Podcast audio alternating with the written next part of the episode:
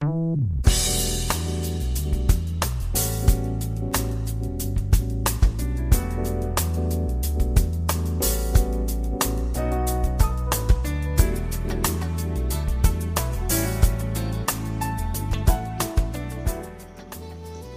友们，大家好，欢迎来到蔡老师健康讲堂，我是您的蔡老师。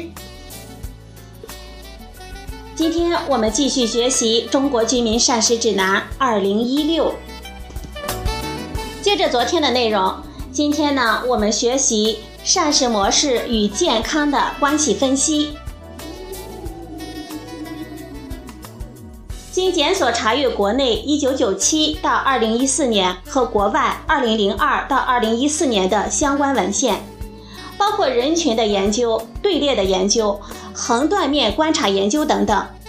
通过筛查膳食模式与心血管疾病、癌症、糖尿病等关联词，纳入符合标准的文献进行综合的评价，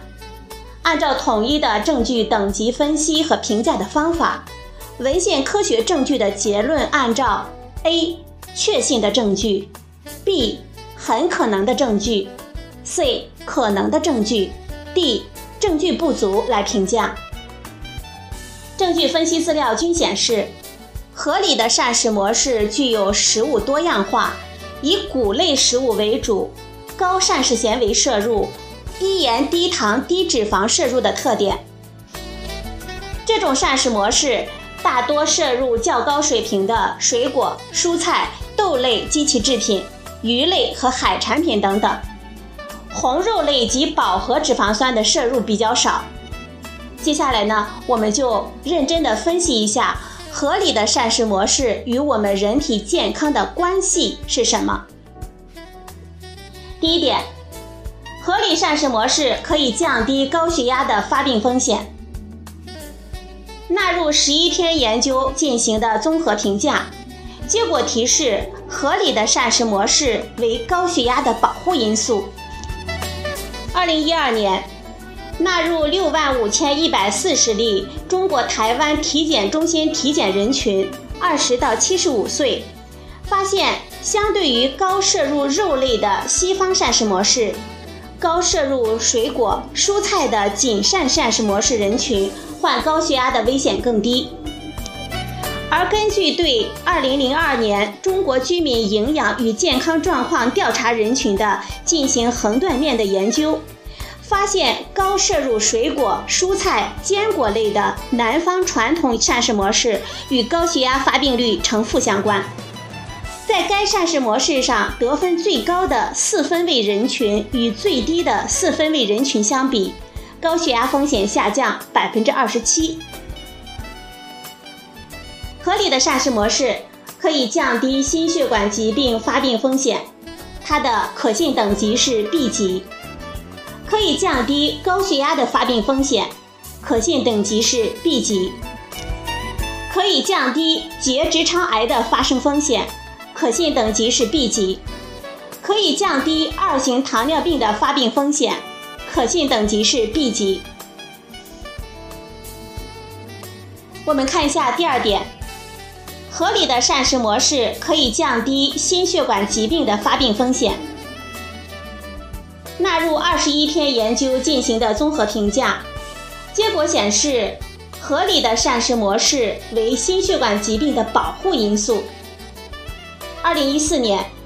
纳入两项和十三项队列研究的系统评价结果显示，地中海膳食模式为心血管疾病的保护因素。其中两项合并结果显示，合理的膳食模式可以降低心血管疾病发病的风险百分之三十八。十三项队列研究的合并结果显示，合理的膳食模式降低心血管疾病的发病风险为百分之十三。第三点，合理的膳食模式可以降低结直肠癌的发生风险，可信等级为 B 级。纳入十四篇研究进行综合的评价，结果提示，合理的膳食模式为结直肠癌的保护因素，可信等级为 B 级。二零一二年，纳入十六项研究进行系统的评价，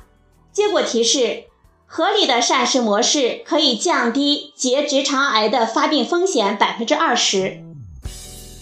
纳入七篇研究进行综合评价，结果提示合理的膳食模式可以降低乳腺癌的发病风险。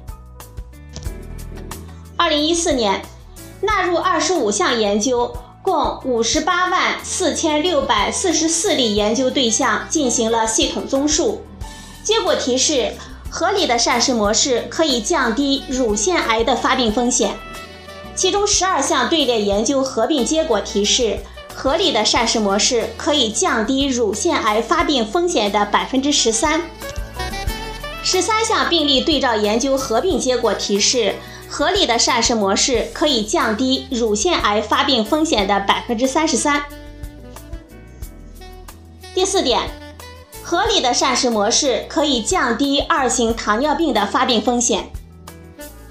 纳入八篇研究。包括十八个队列研究、三篇病例对照研究、一篇横断面研究，综合进行评价。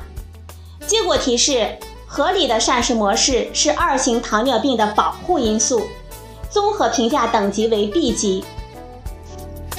二零一四年，纳入十八项队列研究的系统综述结果提示，